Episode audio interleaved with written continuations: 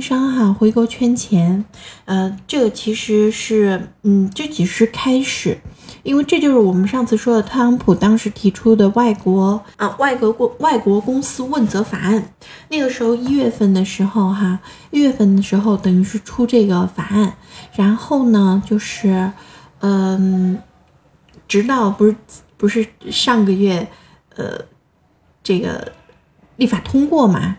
那么导致那个中概股崩盘了一次，也导致那个就是韩国人 一下子给爆仓了，对不对？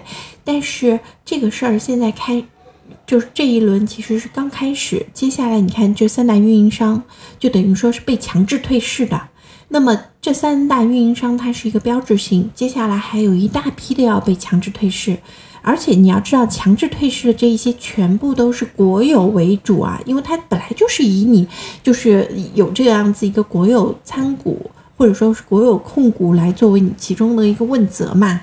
那么接下来退市回来的很多都是这样子大头，那么这些大头，你说的太对了，嗯，这这这，我就不念出来了哈。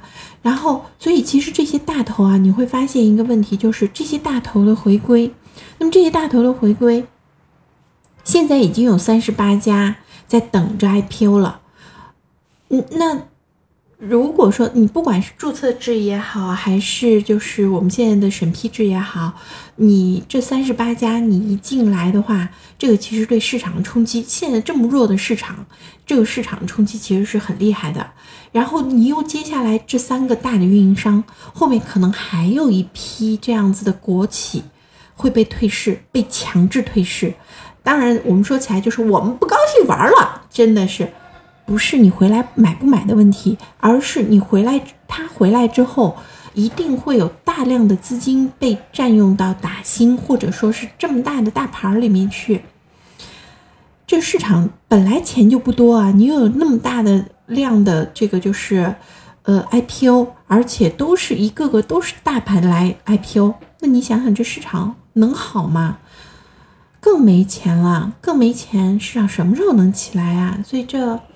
这次看吧，这次看吧。如果说它能够像你看之前我们曾经发生过的，就是暂停 IPO，暂停个半载一年的也好啊。但是其实这是一个国家的一个态度。如果它暂停 IPO，暂停个半年，后面出注册制，那这个其实对于我们来说就是就不算是太差的消息。